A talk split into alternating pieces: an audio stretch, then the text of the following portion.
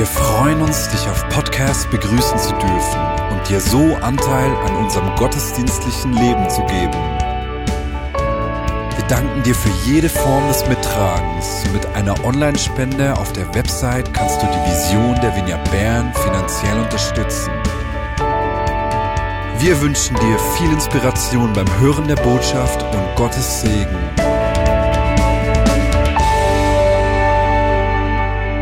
Danke vor allem auch an unseren Gott, den wir kennen dürfen als diesen Schöpfer, der von Anfang an war, der in Kontrolle ist, in Kontrolle bleibt. Darum wird es auch in unserer Predigt heute gehen. Während hier umgebaut wird, möchte ich euch unsere Gäste vorstellen. Doris und Martin Stettler. Wir sehen hier eine Hochzeitsfoto von 2011. Da hat ihr gemeinsamer Weg als Ehepaar begonnen. Sie haben sich schon etwas vorher gekannt. Dann ein Bild von ihrer Familie. Sie haben heute zwei Töchter und wie ihr seht, einen Hund. Aber seit gut einem Jahr lebt noch ein junger Mann mit ihnen, der auch äh, zur Familie gehört. Und äh, genau, ein nächstes Bild führt uns ein in die Geschichte, um die es heute gehen soll. Wir sehen hier, dass sich ein Großteil des Lebens der Familie auf dem Eis abspielt, obwohl vor allem Dinu Martin Stettler derjenige ist, der die Sache zu seinem Beruf gemacht hat. Das ist ein Bild von 2009. Äh, in dieser Saison 2009, 2010 wurde der SCB Meister und da war Dino dabei. Man sieht ihn da ziemlich im Zentrum des Bildes, oder? Ist das richtig? Okay, nächstes Bild. Das zeigt nochmals ein Mannschaftsfoto. Äh, Tino, du hast in äh, Langnau eigentlich mit dem Spielen begonnen. Also deine Karriere hat bei den Tigers begonnen und das war so die Feier, eine Aufstiegsfeier eigentlich äh, oder eine Meisterschaft in der B-Liga. Habe ich das richtig in Erinnerung? Genau, das ist eigentlich äh, der Nazi B. Meistertitel, genau. Aber äh, es ging dann noch weiter und dann spielten wir noch um den Aufstieg in die, in die Nazi A gegen Rapperswil. Cool. Ein nächstes Bild zeigt dich hier bei dieser Feier. Warst du damals schon Captain? Genau, ich war dort äh, ja, eigentlich die ganze Zeit Captain und äh, dort links sieht man äh, der Torhüter. Er war verletzt und äh, mir war immer wichtig, dass alle im Team äh, dabei sind, im gleichen Boot und darum habe ich ihn aufs Eis geholt und zusammen den Pokal in die Höhe ge gestemmt. Okay, wow. Genau. Cooles Bild. Nächstes Bild bitte. Ja, da sieht man dich in Action und du trägst da eben als Captain diesen besonderen Helm, der den Topscorer eigentlich auszeichnet, normalerweise auf dem Feld. Ich selber habe ja keinen großen Bezug so zum, äh, zum Hockey. Ich habe einiges gelernt in den letzten Jahren. In Bern kann man fast nicht anders. Äh, aber auch heute habe ich eben gerade zu diesem Helm noch etwas gelernt von Doris. Cool. Haben wir noch ein weiteres Bild? Ja, das Bild hier zeigt äh, die Rolle von äh, Dino heute. Er arbeitet heute als Coach äh, von, äh, vom Nachwuchs des SCB, also der äh, Berner Nachwuchs ist dir anvertraut und das wird gut kommen. Wir haben wahrscheinlich noch einige Meistertitel vor uns so mit der Arbeit, die, die du da leistest und dem, was du investierst. Super. Ich glaube, das war das letzte Bild. Ist das richtig? Wir steigen ein so in die Geschichte. Du hast ganz viel äh, wirklich Erfolgreiches erlebt. Du hast Erfolge gefeiert, hast auch mitgespielt äh, in einer U18 und U20 Weltmeisterschaft. Also es ging dir eigentlich karrieremäßig sehr, sehr gut. Äh, es schien nur aufwärts zu gehen, bis dann irgendwann der Bruch kam. der schon dein Leben auch äh, veränderte. Erzähl uns doch kurz, was da dann passiert ist. Ja, genau, wie du gesagt hast, es ist eigentlich immer äh, bergauf gegangen. Ich, ich spielte immer in den besten Juniorenligen. Äh, es, äh, ja, ich war in der U16-Nationalmannschaft, U17, U18, U20, äh, konnte verschiedene Meistertitel feiern. Und dann plötzlich kam äh, in 2000 und also 13 so? Ja, genau, 13, genau. Erzählt, ja. Und dort äh, ja, hatten wir nicht so eine gute Saison. Ich war dort Captain und äh, sie suchten ein wenig einen Sündenbock. Ich hatte also auch nicht so gut mit dem Coach. Und dann wurde ich abgeschoben äh, auf La Chaux in die, eine Liga tiefer. Und das, das war für mich schon äh, recht speziell, weil, ja, weil es ging immer bergauf, bergauf und plötzlich kam der Schnitt. Ich spielte eine Liga tiefer und dann kam eigentlich äh, die Frage, wer bin ich überhaupt? Ja, ich war, ich war wie, wie verlassen, äh, alleine. Ich fühlte mich vielmals gestresst.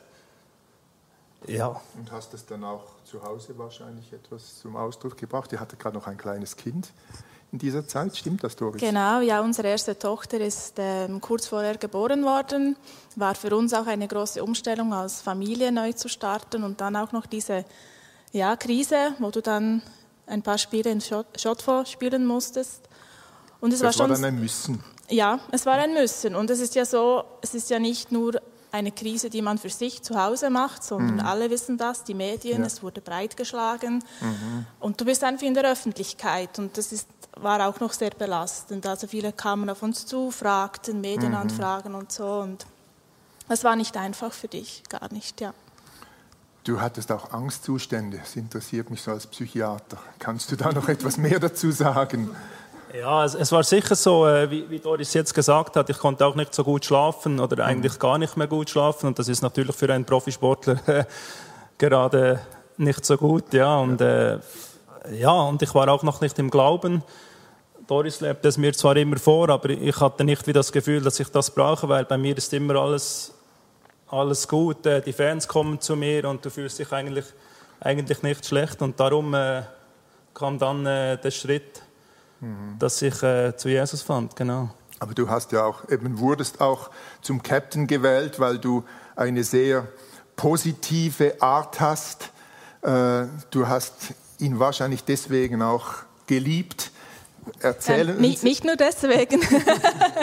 er hat viele gute Eigenschaften. Aber ja, er ist wirklich, ähm, er ist wirklich der Mann meiner Träume. Wirklich, ich, ich liebe ihn unendlich und wir hatten es wunderschön, wir konnten auch, das Hockey hat uns auch viel ermöglicht, wir konnten viel reisen, wir haben bekannte Leute getroffen. Und es war spannend wirklich. Und Dino war wirklich ein Mensch, der war immer für andere da.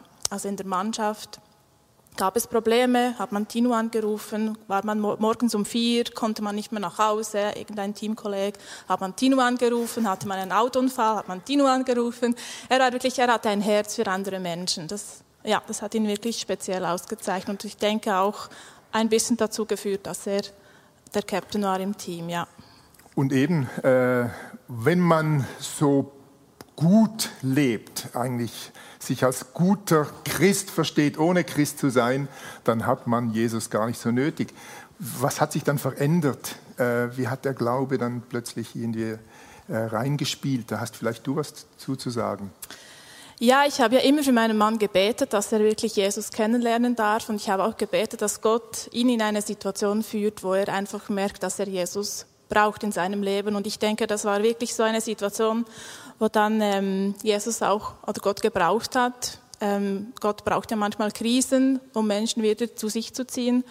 Und das durften wir dann auch erleben. Also ich habe für meinen Mann jahrelang gebetet und in dieser Zeit konnte er sich dann öffnen dem Glauben. Wir haben dann zusammen eine Predigt geschaut und ja, er war dann an dem Punkt, wo er wirklich sagte, äh, meine Identität als Hockeyspieler, die ist am Wackeln. Ich, ich habe nicht mehr nur Erfolge. Wer bin ich dann noch, wenn das mit dem Hockey nicht klappt?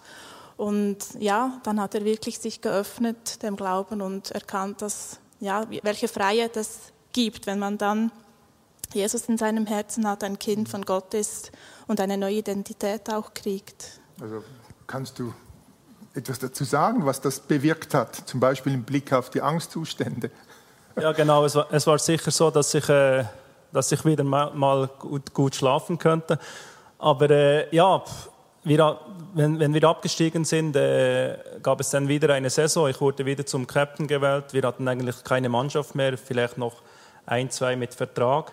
Und dann kamen wieder alle zu mir hin und der ganze Verwaltungsrat und alle und äh, sie wollten mich wieder unbedingt im Team haben und äh, ja, das gab mir dann wieder äh, wie eine Sicherheit und äh, wir hatten dann, dann die vielleicht die zwei besten Saison überhaupt. Auch die Frauen hatten es gut untereinander und es war wirklich cool, ja. Mhm. Aber dann kam irgendwann dann ein weiterer Schreck oder eine weitere Krise, wo ganz viel zerbrach. Erzähl doch äh, dann von dieser zweiten Krisenzeit. Ja, genau. Es war so, dass, äh, dass ich das Kreuzband äh, gerissen habe, also angerissen habe. Und dann, wie im Spitzensport üblich, äh, musst du ein, äh, einfach durchbeißen, bis die Saison zu Ende ist und dann kannst du erst operieren. Und es war nicht nur angerissen, ich hatte dann wieder in einem, in einem Spiel wieder einen Schlag bekommen und dann war das ganze Kreuzband hm, weg. Ja. Weg, genau. Und äh, ich habe immer noch spielen müssen. Und dann, äh, ja, dann hatte ich die erste Operation. Ich hatte zu früh angefangen. Vielleicht etwa nach drei Wochen bin ich schon wieder auf dem Bello gewesen und äh, ja, dann ging das Knie wieder auf. Ich hatte eine zweite Operation und dann waren es, äh, es im Ganzen äh, fünf Operationen, wow. wo ich mit dem Knie machen musste. Genau. Mhm. Und das hat dann eigentlich die ganze Karriere zu einem Abschluss mal gebracht als aktiver Spieler? Genau, ich, ja, ich war dort irgendwie 33, 34 und äh, ja, im Spitzensport ist es schwierig, in dem Alter wieder zurückzukommen. Und, äh, aber dort war ich zum Glück im Glauben und äh, wusste genau, egal was kommt, Gott schaut für mich, Gott ist gut. Ich konnte ohne Probleme schlafen. Äh, ja, es ging mir wirklich in dieser Zeit gut. Hast du dazu noch etwas zu sagen, wie du dann so die Veränderung erlebt hast, auch gerade im Vergleich zur ersten Krise? Ja, er, er, ist, er, war total anders damit umgegangen. Es war wirklich belastend auch, nicht zu wissen, wie geht es beruflich dann auch weiter, weil wir hatten wirklich geplant, noch ein paar Jahre länger äh, wolltest du Hockey spielen. Du hast jetzt auch die Trainerkarriere alles schon aufgegleist, aber ja, war es noch nicht so weit, dass du gerade direkt übernehmen konntest. Und das war für uns dann schon, ja, wie, wie geht es weiter, was kommt? Wir haben Kinder, haben erst gerade ein Haus gebaut und ähm, hatten aber wirklich diesen Frieden. Und das habe ich auch bei ihm gemerkt. Er war wirklich, er hatte diesen Frieden, diese innere Ruhe. Er war gelassen. Einfach, ich spürte bei ihm, er hat sein Vertrauen wirklich bei Gott. Und ja, er fühlt sich getragen. Und das hat, das war der große Unterschied zur ersten Krise. Mhm. Ihr habt mir erzählt, dass ihr letzten, letzte Woche auch die Predigt von Andi gehört habt und gemerkt habt, das geht eigentlich ganz in diese Richtung. Kannst du kurz äh, darauf Bezug nehmen. Ja, genau. Das war er wirklich. Er hat das Beispiel gebracht von Jesus nach der Taufe, wo Gott ihm seine Identität zugesprochen hat als geliebtes Kind, ohne bevor er überhaupt irgendwas geleistet hat. Und im Hockey ist es ja wirklich so, da geht es ja nur um Leistung. Da wirst du von A bis Z wirst du gemessen, das Gewicht wird gemessen, jede Fettzelle wird gemessen, alles und, und du siehst einfach, ähm, wie gut du bist, desto besser Verträge kriegst du, desto besser läuft es und so weiter.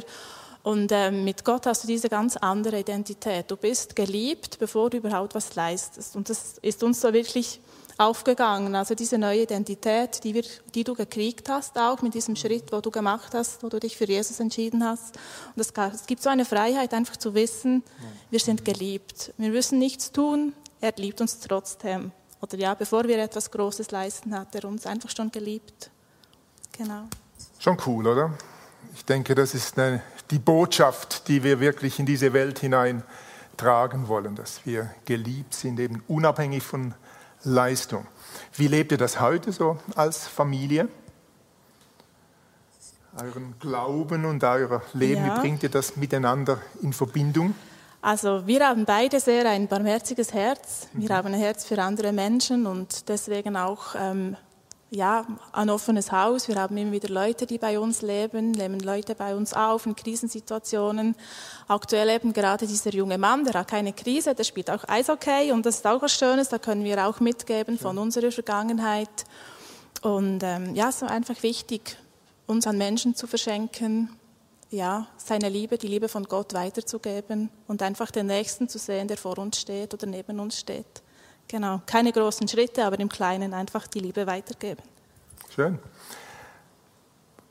Was würdet ihr so nochmals zusammengefasst einfach Menschen raten, die selbst eben durch eine Krise gehen, wo Lebensträume zerbrechen, äh, wo Hoffnungen sich nicht erfüllen, vielleicht auch Hoffnung eben auf Heilung, Hoffnung auf Wiederherstellung und so weiter.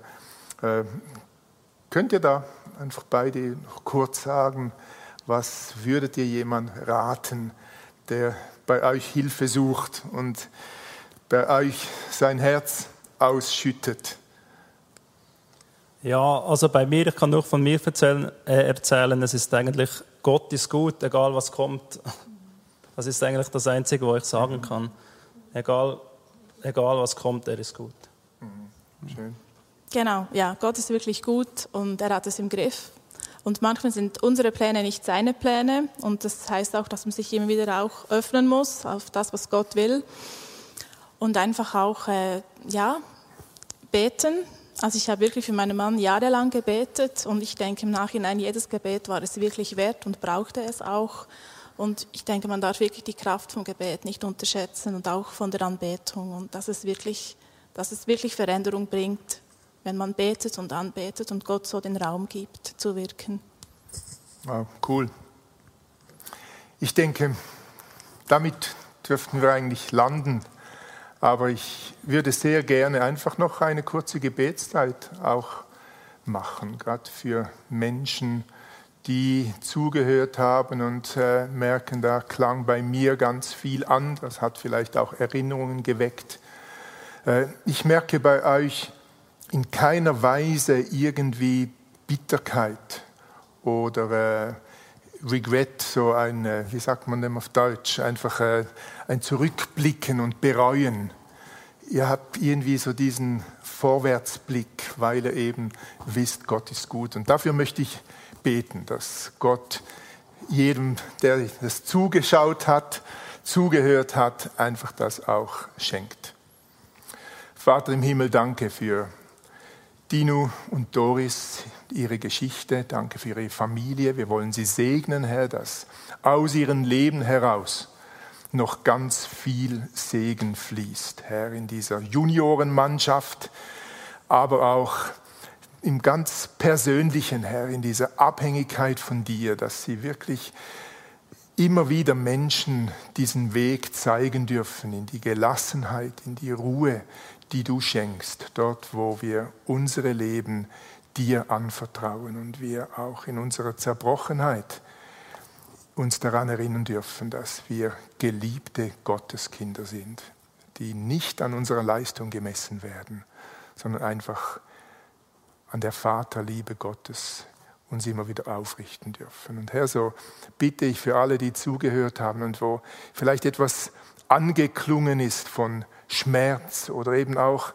wo man so den Blick zurück hat, so Dinge bereut, die schief gelaufen sind.